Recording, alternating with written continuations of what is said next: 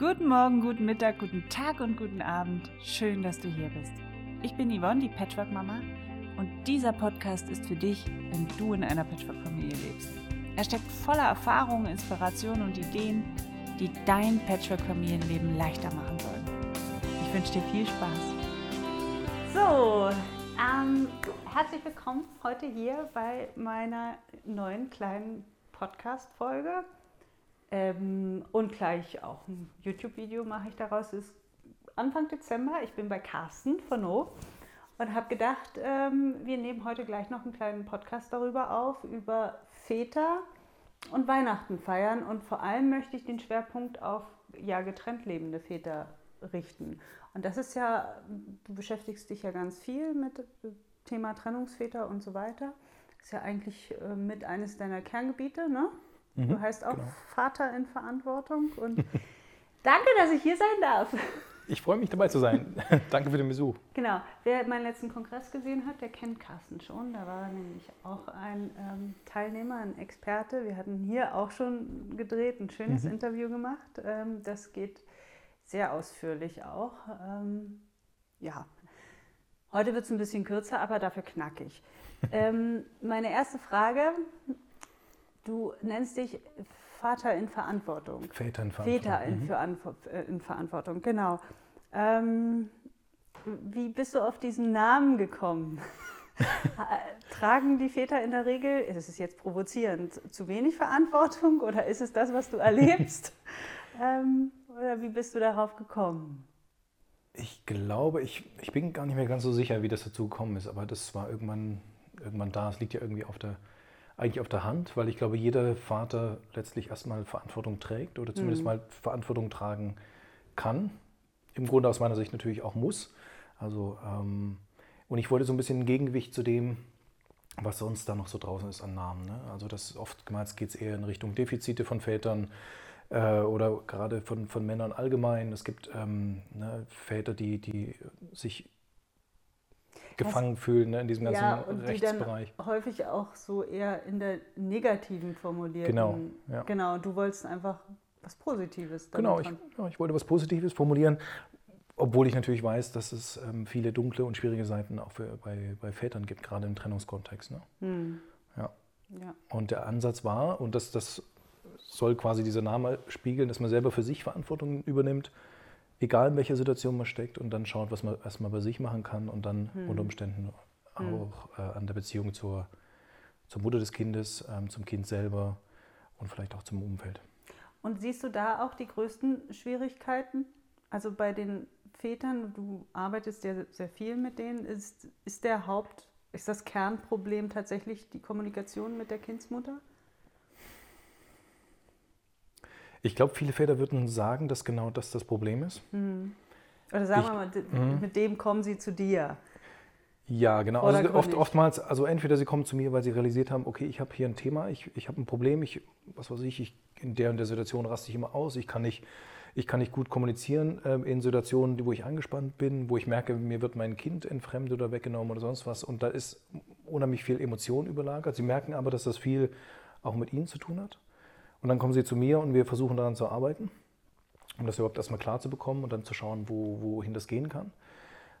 Und dann gibt es aber auch die, die ganz klar äh, kommen mit der, mit, der, mit der Analyse oder mit dem Ergebnis, die, die Mutter sabotiert eigentlich sämtliche, sämtliche Formen von Kontakt. Und oftmals in der, in der perfidesten, strategischsten Weise. Und ich schließe nicht aus, dass das auch passiert. Ne? Meine, mein Eindruck ist aber oft, dass es dass es andere Erklärungen dafür gibt, warum das gerade so, warum die Kommunikation so ist, wie sie ist und warum die Beziehung so ist, wie sie ist.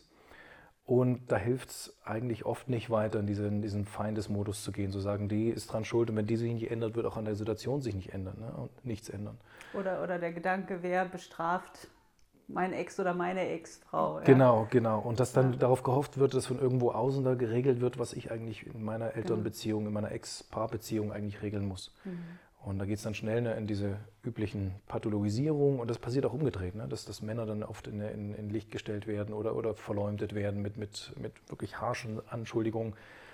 Ähm, auch aus einer tiefen Verletztheit heraus, Hilflosigkeit, aus einer Wut heraus, ne, die mhm. dann, wo dann Sachen kommen, die einfach überhaupt nicht mehr haltbar sind und viele Männer dann auch nicht mehr, ja, die die dann so fertig machen, dass sie oft überlegen, ob sie sich diesem Kampf noch stellen. Also das kann ich dann auch Weil sie auch einfach gut Ruhe verstehen. wollen. Weil sie Ruhe wollen, obwohl sie wissen, ihr Kind ist das Wichtigste eigentlich, das Beste in ihrem Leben. Sie sind so erschöpft und so, so vor den Kopf gestoßen, auch vor diesen, äh, vor diesen Aktionen, die da manchmal so kommen und auch für den Entscheidungen, die getroffen werden da draußen, ähm, dass sie völlig ihren Glauben in alles verlieren. Ne? Und das ist dann, das geht dann oft gefährlich in so einen Strudel rein, wo man gar nicht, gar nicht mehr so leicht rauskommt. Und da ist Väter in Verantwortung so, zumindest ein Versuch, dann anderen Blickwinkel reinzubekommen. Ja, und wir sind ja jetzt, ne, also Dezember, dunkle Jahreszeit. Mhm. Ähm, da, da leichte Depressionsphasen stellen sich bei manchen jetzt ein, hatten wir vorhin ja schon drüber gesprochen, also die, die sowieso ähm, die Tendenz dazu haben. Und Weihnachten steht vor der Tür. Ähm, Da wird es ja dann auch nochmal besonders kritisch. Ne? Ja, so ja. Fest der Liebe und die will man, das, das Fest der Liebe möchte man natürlich mit den, mit seinen Lieblingsmenschen verbringen und das sind die Kinder. Ähm, ja, wie, wie, wie gehen Väter, also inwieweit können sich Väter, die getrennt leben von den Kindern, damit einbringen, wenn die Situation sowieso schon so angespannt ist, zum Beispiel? Wenn man natürlich das ganze Jahr über keinerlei Kommunikationsmöglichkeit hat ne, und die ganze Zeit in, so diesen, in diesen Lagern denkt, ne, wir kämpfen die ganze Zeit nur um unser Kind und wo die ganze Energie da reingeht, sich zu verteidigen oder anzugreifen oder sonst wie was zu machen, dann, dann bleibt keine Energie da, irgendwas, irgendwas anderes noch zu denken oder zu überhaupt wahrzunehmen. Ähm, und da war- ist Weihnachten natürlich eine absolute Überforderung. Ne? Alle haben den Anspruch, das muss doch irgendwie schön werden, wir wollen für unser Kind was schön machen und am Ende steht da aber eine, ein riesiger Graben zwischen, zwischen den Elternteilen, die eigentlich gemeinsam die Verantwortung hätten, das zu regeln, so dass es halbwegs stressfrei ist, halbwegs entspannt und auch irgendwie schön und, und verbindend irgendwie für die Kinder. Aber ähm, die meisten schaffen das dann oft auch Weihnachten nicht. Ne? Die schaffen dann nicht, diese, diesen, diesen Graben zu überspringen und das kann ich völlig nachvollziehen. Das ist nicht einfach und gerade wenn eine Seite meint, sie wäre, sie hätte einzig das Interesse daran, was zu ändern, ähm, dann passiert erst recht nichts. Ne? Aber man weiß immer nie so genau, was eigentlich beim anderen los ist. Die meisten, das erlebe ich bei mir oft, dass die eigentlich in ihren Denkschleifen bleiben. Dadurch, dass es keinen Austausch gibt, kommt auch nichts Neues rein. Und es gibt immer mehr Vermutungen, die eigentlich im Grunde fast immer negativ ausfallen und damit sich eigentlich das, die Beziehung noch, noch, mal, noch mal verschlechtert. Ne? Und ähm, zumindest, ge, zumindest gefühlt. Und dann über eine Annäherung oder gar wohlwollende Worte oder irgendeine Form von Wertschätzung über Weihnachten zu, nachzudenken oder möglich zu machen, das ist natürlich ein heftiger Schritt. Ne? Nun sind nicht alle in dieser Lage, wo das ganze Jahr schon schlechte Kommunikation ist. Es ist auch natürlich, gibt es Trennungseltern, wo die Kommunikation zwar nicht toll ist oder nicht, nicht unbedingt wertschätzen, aber sie ist okay, kann miteinander reden und beide haben einigermaßen das äh, Kind im Blick. Und sie versuchen Lösungen zu finden, die wirklich für das Kind okay sind, aber auch darauf achten, dass sie, dass sie einigermaßen für sich passen und da keine Zugeständnisse machen, die, naja, die wieder irgendwie ein komisches Gefühl hinterlassen ne, auf einer oder anderen Seite. Ähm, und das wäre vielleicht was, was, was Väter oft vergessen oder was sie, was sie sich auch ein Stück weit nicht trauen. Gerade auch in einer angespannten Trennungssituation haben Väter natürlich auch das Recht, Zeit mit ihren Kindern zu Weihnachten zu verbringen. Sie haben das Recht, selber zu gestalten, wie Weihnachten aussehen kann für sie in dieser neuen Konstellation. Das ist nicht einfach, gerade wenn die Trennung erst so kurz zurückliegt. Aber äh, die meisten Mütter, da die auch vorher schon die Jahre übernommen haben, die, also die, die, ne, die Gestaltung, äh, die meisten Mütter haben dann schon eine Vorstellung, wie Weihnachten aussehen soll und wissen dann, ähm, wissen dann auch, was sie absprechen müssen, was sie für, was sie für Termine einhalten müssen, was sie für, ähm, was sie für Leute, was sie für Leute einladen sollen, was sie einkaufen müssen, was es für Geschenke im, im Grunde schon gibt, weil, weil das deren Verantwortung in den meisten Fällen vorher war. Aber, und das ist, glaube ich, das Wichtige für jeden Trennungsvater, selber zu überlegen, ja, wie würde ich denn gerne Weihnachten verbringen? Was wäre für meine Kinder schön? Wie kann ich, welche Tage kann ich vielleicht auch anbieten als, als Umgangszeit? Ne? Welche, ähm, muss ich jetzt unbedingt Heiligabend die Kinder haben? Muss ich darauf bestehen, dass das genau dann passiert? Oder ist es auch okay, ähm, wenn wir das im Wechsel machen? Wenn wir das am ersten Weihnachtsfeiertag machen oder am zweiten? Wenn, ähm, wenn ich Vorschläge schon früh quasi einreiche, ne, die von mir kommen und die ich auch gut vertreten kann, dann ist das was anderes, als wenn ich dann auf die, naja, auf das Entgegenkommen der, äh, der anderen Seite, ne, der Mutter oder auch dem Vater warten muss. Ne? Oder, oder da erwartet, dass da irgendwie sich jemand über mich Gedanken macht. Das Ja. passiert in den meisten Fällen nicht und das, das, das nehmen viele Väter dann auch als, naja, als, als Respektlosigkeit oder als Angriff oder sonst wie wahr. Aber das ist, das ist, glaube ich, das, was man Weihnachten dann am meisten realisiert. Das Alte gibt es nicht mehr. Hm. Die alte Beziehung ist nicht mehr da und, und ich als Vater muss mir neu überlegen, was gut funktioniert. Für mich mhm. und auch für meine Kinder. Mhm. Mhm. Und das kann völlig anders aussehen als die Jahre davor. Ja, ja. ja also selber wirklich ja, ins Tun kommen, selber mhm. Angebote machen, selber den ersten Schritt gehen. Also es mhm. ist ja häufig, ich erlebe das auch so, wie du sagst, dass häufig ähm, darauf gewartet wird, dass von der Gegenseite irgend Gegenseite, ne? Ja, mhm. das ist jetzt auch schon wieder so, ähm, dass von der anderen Seite ein Vorschlag kommt, ähm, der aber mitunter nicht deswegen kommt, weil man nicht drüber nachdenkt, sondern weil man gerade selber vor Weihnachtszeit ist einfach mega viel Stress. Und ich sag mal, wenn die meisten leben ja das Residenzmodell, das heißt, die Kinder sind hauptsächlich, leben hauptsächlich bei einem Elternteil und ähm, der andere hat Umgangs- oder Besuchsrecht, was auch so ein mhm. schwieriges Wort ist, finde ich. Ihr lebt ja das Wechselmodell. Mhm. Ähm, das tun tatsächlich noch die wenigsten. Also erst, ne, das, das kommt erst noch, das Nestmodell, glaube ich, am allerwenigsten. Mhm. Ähm, und ich sag mal, alleinerziehende Mütter, denn das ist eine Statistik, 90 Prozent leben die Kinder nach der Trennung bei den Müttern und 10 Prozent der Väter mhm. leben das Residenzmodell. Also so ist das aufgeteilt in Mütter und Väter. Also hauptsächlich leben sie bei den Müttern.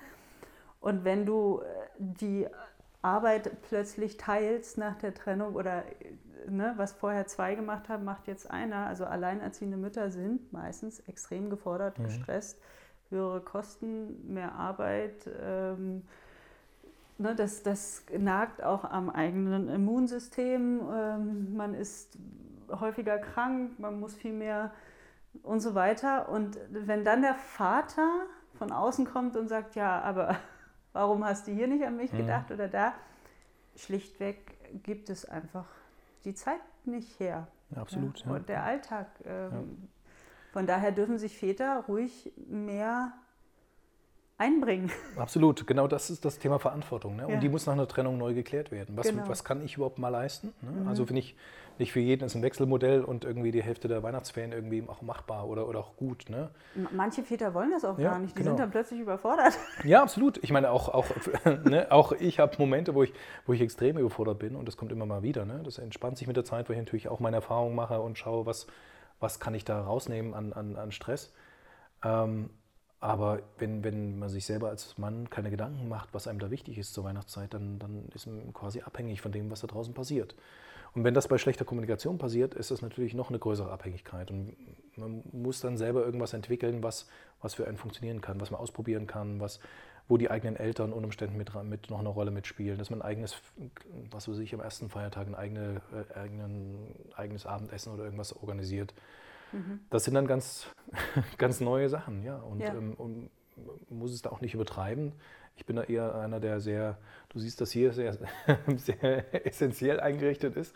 Ähm, also es geht darum, glaube ich, gerade in der Anfangszeit einfach die Stressfaktoren zu reduzieren. Und mhm. ähm, umso mehr Last, umso mehr Erwartungen auf diesem, auf diesem Weihnachtsfest liegen, umso schwieriger wird es gerade in Trennung, ruhig und liebevoll mit seinen Kindern umzugehen und ähm, nicht wieder Gräben aufzu, aufzugraben, die man irgendwie als Eltern hat oder die vielleicht noch zu vertiefen, ist dann nochmal eine größere Gefahr.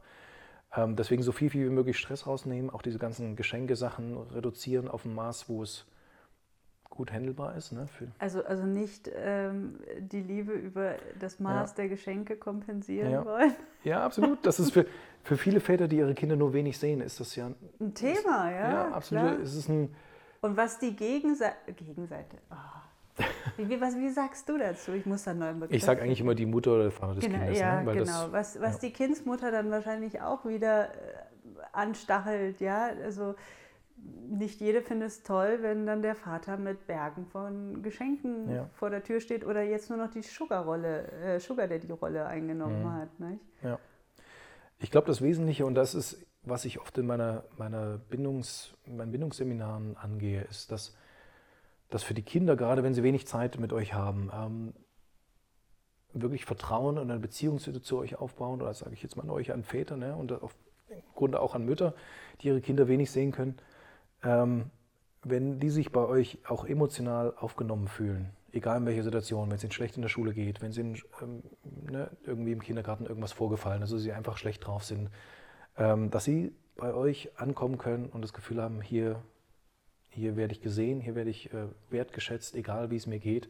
Das ist das Wichtigste, was man machen kann für ein Kind. Ne? Das ist das, was wirklich das Vertrauen schafft und eine Beziehung schafft und daraus, davon könnt ihr eigentlich auch noch in, in 10, 20, 30 Jahren zehren. Ne? Und ähm, dann aber der Gegenentwurf oder, oder so, so, ein hilfloser Versuch, genau das eigentlich zu erreichen, ist dann, naja, das Kind mit, mit Spaß und mit Geschenken so zu überhäufen, dass, dass der, der Vaterbegriff eigentlich immer nur mit Freude und toll und so äh, umschrieben ist. Und Ausnahmezustand. Und Ausnahmezustand, ne? was wiederum auch ein bisschen unfair ist mit, ähm, gegenüber den Müttern, die dann sehr viel mehr Alltag ähm, verbringen mit den Kindern und eben nicht immer schön ausgeglichen und ähm, ähm Abenteuer machen können. Ne, das ist ein, ein, schwieriger Kontrast und das schürt dann auch wieder irgendwie schlechte, schlechte Stimmung, dass die nicht hilfreich ist. Ja, auch Konflikte. Ne? Genau. Also, ja.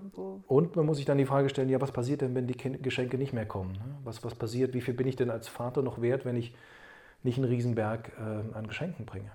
Und da, was bleibt? Was bleibt, genau. Und das mhm. ist eine, auch eine große Frage für Väter, ne? die, die ihre Kinder dann nicht mehr sehen können, nicht mehr, nicht mehr wirklich Alltag verbringen können mit denen ähm, die kommen in sehr, sehr große Selbstzweifel. Ne? Mhm. Und ähm, das, da würde ich euch überlegen, investiert in die, in, da würde ich, also würde ich empfehlen, das einfach in diese wertvolle Zeit, nenne ich sie immer, zu investieren, wo man wirklich ähm, mit den Kindern alleine, unabgelenkt draußen irgendwo ist. Ne? Es geht nicht darum, irgendwie große Abenteuer miteinander zu verbringen. Das, das bleibt zwar irgendwie hängen, aber nicht unbedingt in der, in der Beziehung zum Vater ne? oder mhm. zur Mutter.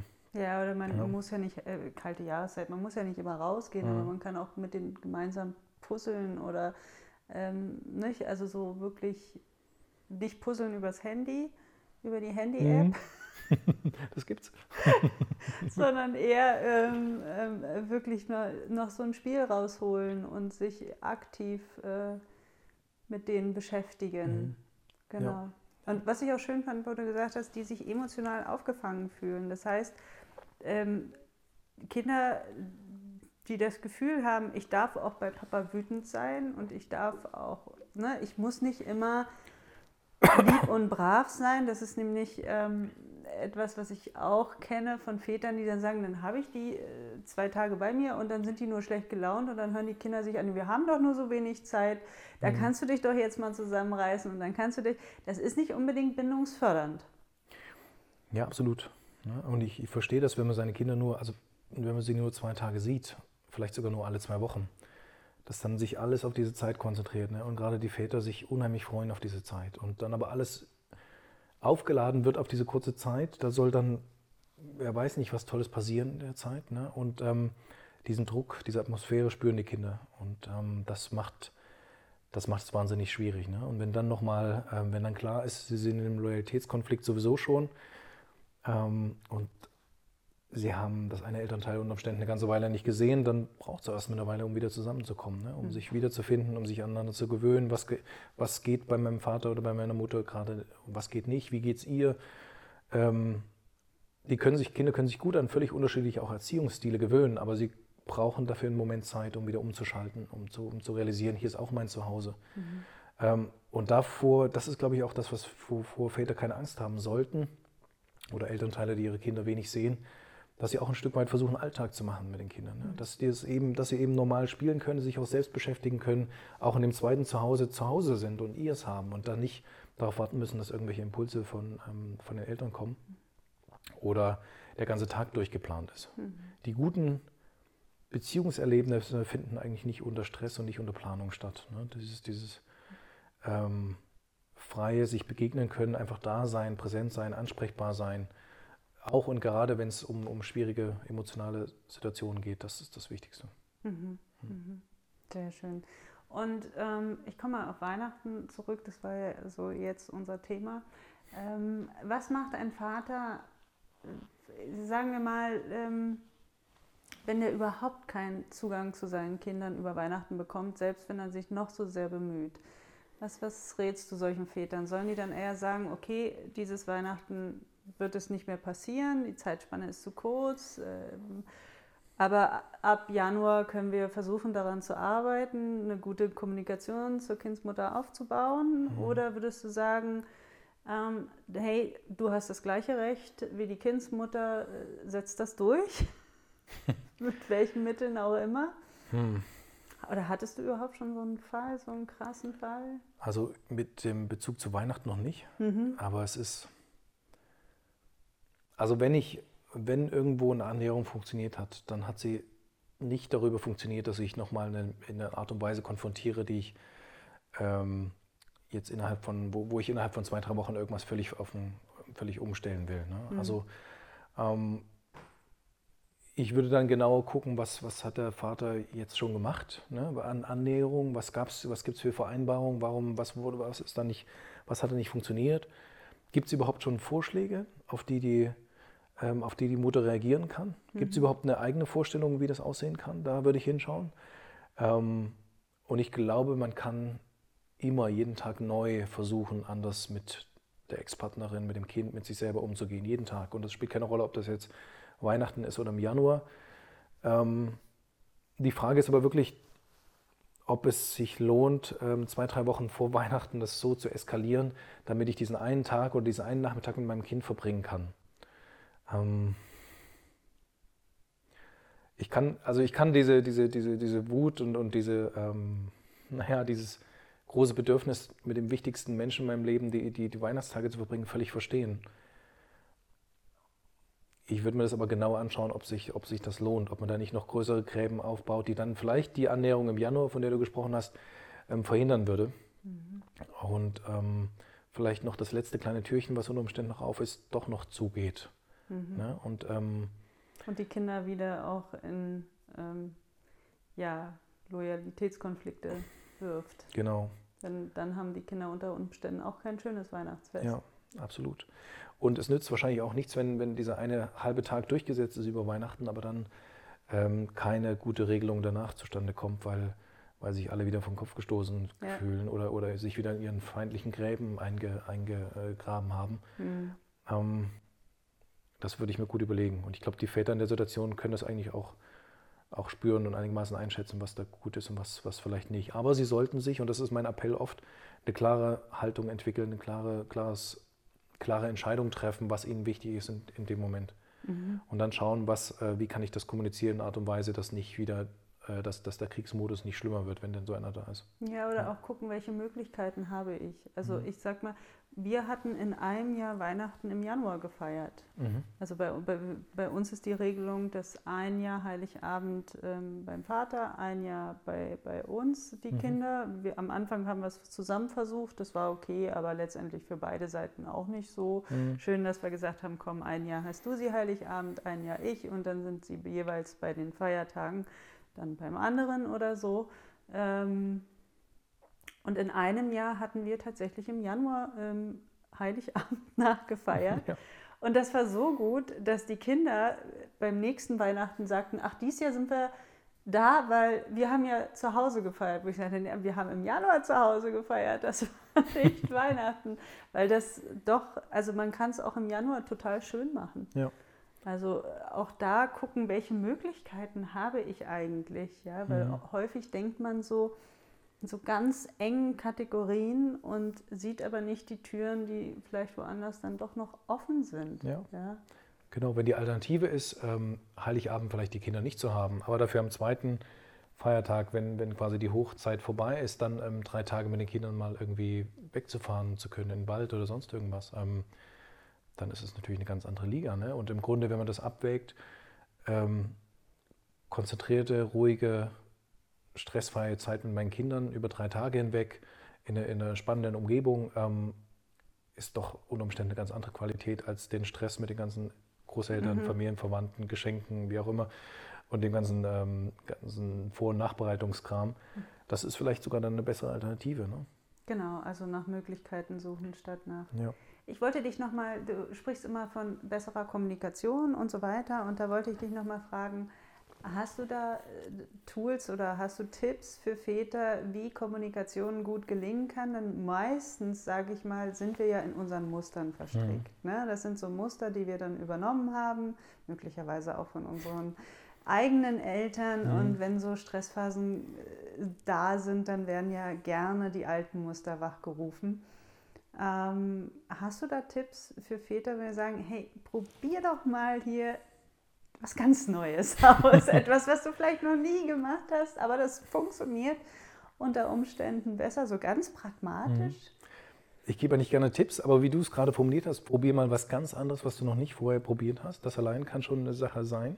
Überlegt euch mal, was, was ist das Spektrum an Sachen, die ihr bisher gemacht habt. Guckt mal, was, was es da noch gibt. Das ist normalerweise riesig, was theoretisch an Möglichkeiten da ist. Nicht alles macht Sinn und, nicht, und erst recht nicht alles macht irgendeinen positiven Effekt, aber es gibt da viele Sachen, die man machen kann, ähm, die vielleicht anders waren. Ähm, aber grundsätzlich ist, macht es Sinn, mal sich darauf zu konzentrieren, was ist denn eigentlich meine Haltung gegenüber der Frau, die meine Kinder zur Welt gebracht hat. Ne? Wie begegne ich der innerlich eigentlich als die absolute Feindin und das, das ne, der, der, der Gesandte, als Gesandte des Teufels. Und ähm, ihr Mütter dürft das jetzt in umgekehrter Reihenfolge genauso tun? Ja. Ähm, wenn ich davon ausgehe, dass auf der anderen Seite die Gesandte des Teufels sitzt, ähm, dann wird alles, was aus meinem Mund kommt, was aus meinem Handy kommt, ähm, was an meiner, an meiner Stimmung bei einer Übergabe oder sonst wie kommt, im Grunde immer konfrontativ, feindlich, ängstlich, beschützend, defensiv sein. Nichts, was auch nur irgendwo den Raum auflässt, sich wieder anzunähern, sich wieder als Menschen zu sehen und als Menschen, die sich mal einst geliebt haben und Kinder zusammen gemacht haben. Ne? Und das ist ähm, Kommunikation hat eigentlich wenig, wenig mit Methode zu tun, sondern eher mit Haltung. Und das ist fast eigentlich egal, was man sagt. Wenn der andere spürt, und das geht vielleicht nicht beim ersten Mal, das ist vielleicht auch beim zweiten und dritten Mal, dass der andere einem prinzipiell als Menschen wohlgesonnen ist und eigentlich was Gutes im Interesse hat und nicht vor noch mehr, noch mehr äh, Streit zu verursachen, noch mehr Schaden oder noch mehr, äh, noch mehr Wut ähm, ausdrücken will, sondern wirklich irgendeine Form von Annäherung versucht, dann ist das schon eine ganze Menge. Mhm. Und das hat mit innerer Haltung zu tun. Und das ist, das, ich sage das hier so leicht, ne? das ist natürlich nicht schwierig. Da ist so viel Wut und so viel Trauer und so viel auch Angst oder, oder Enttäuschung oder auch ähm, andere Gefühle, die da, die da mit reinspielen. Scham vielleicht auch nochmal ein großes Thema. Ähm, dass das nicht so einfach geht, den anderen ähm, wieder zu vermenschlichen ne? oder sich selber auch wieder, wieder ernst zu nehmen und zu gucken, wie kann ich. Sich selber auch wieder zu vermenschlichen. Ja, genau, ja. ja. Wenn man immer in dieser Stimmung ist. Genau, ähm, ja.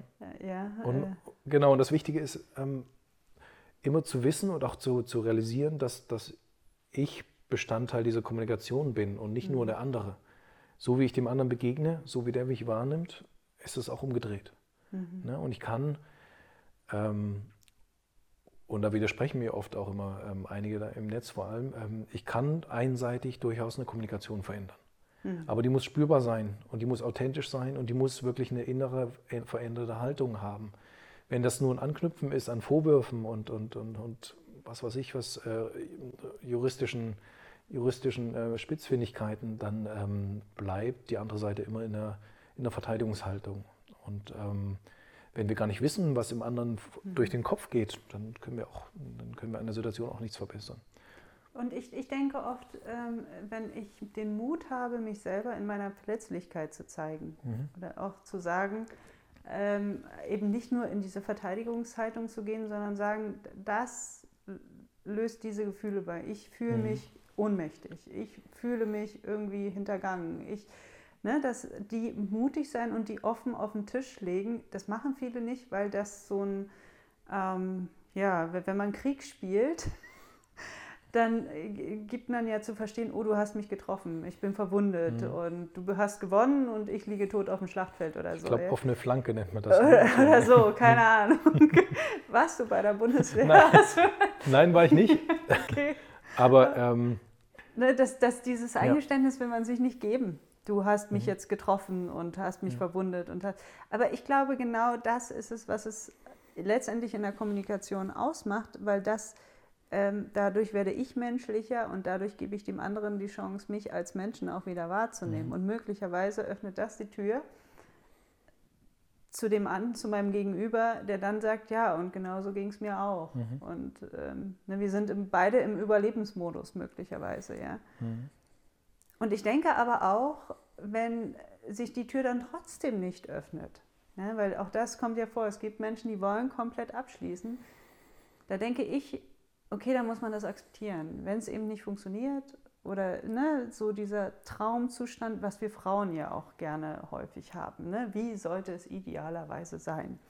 Also ich sag mal, hatte ich schon mit Sandra Flöth im letzten Podcast-Interview äh, darüber gesprochen, wenn du einen Vater hast, der wirklich nicht Verantwortung übernehmen möchte oder der die ganze Zeit im Opfermodus ist und sich beschwert und sagt, ja, hier hast du nicht an mich gedacht, da hast du nicht an mich gedacht und äh, keine Ahnung, ich kriege nicht mit, was in der Schule ist, obwohl er im E-Mail-Verteiler ist und mhm. ähm, nachlesen kann, wann die nächste Theateraufführung ist, ja, ähm, und sich auch nie bei einer Elternversammlung blicken lässt. Mhm. sich dann, ne, so, ähm, da dann auch die Verantwortung abgeben und sagen, okay, letztendlich entscheidest du, mhm. inwieweit du dich mit einbringst ähm, und das dann auch zu akzeptieren, mhm. wenn, wenn sich nichts bewegt auf der Gegenseite. Ja, Gegenseite, ich, ich, ich bin immer ja, ne? im Kampfmodus.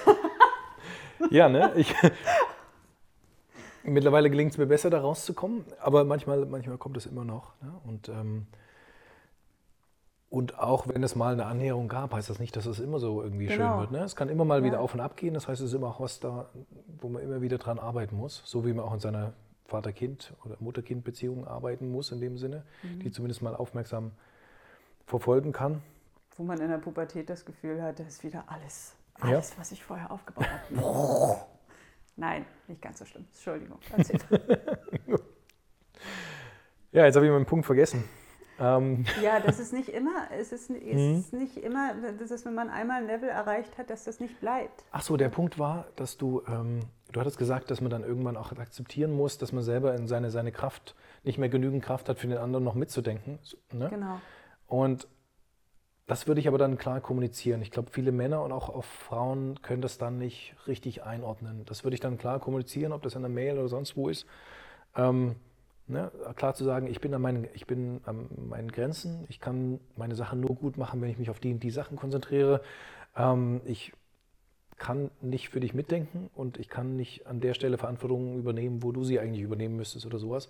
Möglichst in einem vorwurfsfreien Ton. Mhm. Ähm, und darauf kann dann die andere Seite, wie du so schön sagst, ähm, die darauf besser reagieren, als in diesem Ungewissen zu sein. Mhm. Ne, ob derjenige dann das auch immer so annehmen kann, ist dann immer noch eine Frage, aber es ist zumindest die Möglichkeit da. Ähm, oft kann es dann jahrelang so weitergehen und man verstärkt dann eigentlich nur die Vorwürfe, die am Ende auch nichts weiterbringen. Ne? Und deswegen würde ich da transparent kommunizieren. Wenn da aber die ganze Zeit nur irgendwelche, ja, irgendwelche Sprüche oder, oder weitere Vorwürfe kommen, dann kann ich verstehen, dass man dann irgendwann auch äh, erstmal zumacht. Ja, oder ja. ich sag mal nicht zumacht, sondern seinen Frieden damit macht und ähm, mhm. auch eine innere Haltung und sagt, okay, das ist jetzt eben die Art und Weise, wie der Vater oder die Mutter drauf ist, die braucht jetzt eben dieses Lernfeld, wozu auch immer, mhm. und dann sagen, okay, es ist äh, für mich in Ordnung, ähm, aber ich nehme mich hier zurück ohne, also es ist schwierig, ne? Mhm. Also dann ohne Wut und ohne diese ganzen negativen Gefühle, weil letztendlich schade ich mit der Wut ja nur, nur mir selbst, ja, mhm. meinem Körper. Der schüttet äh, Kampfhormone aus, nicht der andere. Wenn ich wütend bin, mhm. kann ich mir dann immer überlegen, äh, wie weit macht das Sinn, dass ich die ganze Zeit so aufgestachelt bin. Ähm, aber trotzdem auch seinen Frieden dann zu mhm. machen. Ja. Damit. Und ich wenn das, wenn das Väter ähm, wissen, dass es keine, nicht, nicht alles, was sie da wahrnehmen, unbedingt jetzt strategische böse Absicht ist, dass da zumindest ein kleines Türchen an Offenheit noch da ist, wenn eine andere Art der Kommunikation hm. wirklich wahrgenommen würde, dann ähm, sehe ich da oft noch Möglichkeiten. Das habe ich oft erlebt, dass die Wahrnehmung, die die Väter dann hatten über, die, über das Denken und der Realität der Frau, dass die oftmals eine ganz andere ist. Und das werden sie versuchen, dann eine andere Perspektive einzunehmen oder sich ein Stück weit in die Situation reinzuversetzen, wie es dem anderen gerade geht. Gilt um, umgedreht natürlich genauso. Dann besteht dann plötzlich wieder eine Möglichkeit für die Annäherung. Ne? Mhm. Das ist keine Garantie, aber es ist eine Möglichkeit. Und in diesen Möglichkeiten würde ich immer denken und deswegen wäre es für mich auch nie eine, ähm, naja, eine, eine akzeptable Entscheidung, mein Kind in irgendeiner Weise aufzugeben, weil, weil die Situation sie jetzt gerade nicht hergibt. Ne? Ja. Ja. Und das ist dann der traurige Endpunkt vieler, vieler von diesen auch langen Gerichts, Auseinandersetzung, mhm. ähm, wo eine Seite dann irgendwann völlig, völlig erschöpft und ausgeblutet aufgibt. Mhm. Ähm, wo man dann aber, wenn man dann schaut, was über die Jahre alles passiert ist, gesehen hat, dass es kaum eine Möglichkeit gab der Annäherung, nämlich, sondern immer eine, eine Anhäufung von Material gegen den anderen. Mhm. Ja, oder entweder auf der Verteidigungsseite oder der Angriffsseite und das ist dann verwischt dann auch ziemlich schnell. Und verlieren ja. tun dann immer alle. Genau, und die Kinder am allermeisten. Ne? Genau. Ja. ja. Das ist ja auch etwas, was sich in der Studie von Mavis Hetherington, ähm, die 25 Jahre diese Scheidungsstudie in Virginia ähm, betrieben hat, gesagt hat, dass das Schlimmste für die Kinder ist, wenn sich die geliebten Eltern streiten ähm, nach der Trennung. Mhm. Also es ist auch schlimm vor der Trennung, aber es ist vor allem auch ganz schlimm für sie ähm, nach der Trennung. Ja? Mhm. Das macht was mit den Kindern. Also von daher das Geld, sage ich immer wieder, lieber in vernünftige Familienberater oder Mediatoren investieren als in Gerichtsverfahren. Ja. Genau, aber für das neue Jahr, um das jetzt abschließend zu sagen, ähm, ja, wünschen wir euch eine gute Kommunikationsbasis, kann man ja. das so sagen? Ja, Zeit für euch. Zeit, ja. Das Zeit für eure Kinder. Genau, Zeit für eure Kinder und dass ihr die Möglichkeit habt, ähm, wirklich guten Ausgleich zu finden, ähm, zu euch kommt und ähm, überhaupt klar über die, über die ganzen Sachen nachdenken könnt. Und das nicht nur alles irgendwie Hintergrundrauschen ist oder. So, das hat man ja in der Regel über Weihnachten, Neujahr. Mhm. Hat man da ja Zeit, da kann man gut Klarheit für sich, ne? Wie du vorhin schon gesagt hast, seinen eigenen Standpunkt erstmal mhm. Klären. Was möchte ich, was ist mir wichtig? Genau. Was für Möglichkeiten habe ich bisher übersehen? Genau, was habe ich bisher genutzt? Du hast es ja gesagt, mhm. erstmal aufschreiben, was habe ich eigentlich ähm, für Mechanismen benutzt, was hat nicht funktioniert und was könnte ich vielleicht Neues ausprobieren. Ja. Genau, und nicht so viele Geschenke. Mit Liebe kann man nicht über Geschenke kaufen. So. Genau. Aber doch ein paar schöne dürfen es schon sein. Für euch selber vielleicht auch. Mhm. Danke, Carsten. Danke dir. Also, wer jetzt Interesse hat, mit Carsten in Austausch zu gehen unter, unten in den Shownotes oder jetzt, wenn du bei YouTube zuschaust, unten findest du seine ähm, Webseite, seine Adresse und dann dürfen, dürft ihr mit ihm in Kontakt gehen. Genau, es gibt nicht so viele Männer, die Väter beraten. Hier ist eine Koryphäe neben mir. Tschüss, bis zum nächsten Mal. Macht's gut. Wenn dir der Podcast gefallen hat, dann freue ich mich auch, wenn du dir ein bisschen Zeit nimmst und bei iTunes bestenfalls eine 5-Sterne-Bewertung hinterlässt und mir vielleicht auch etwas schreibst, eine Rezension. Ähm, schreib mir deine Kommentare oder eine persönliche E-Mail an yvonne at patchworkmama.de. Ich freue mich auf dein Feedback und bis hoffentlich bald. Tschüss!